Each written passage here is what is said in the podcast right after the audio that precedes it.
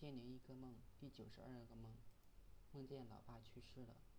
有一天，我回到老家，刚进房间，就看到很多亲戚和邻居在里面说话，而老妈坐在床尾。我以为他们在聊天，然而神情很难过。我在看床上，似乎躺了一个人，而我并没有看见老爸。我的心咯噔一下，似乎坠入无底深渊。难道老爸生重病了？然而我并没有看清床上躺的是谁。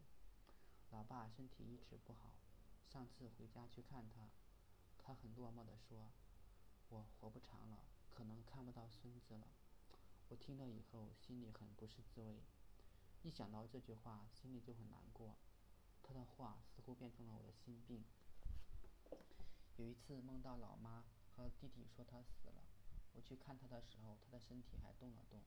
我很生气的对对妈妈和弟弟说：“老爸还没死，还活着。”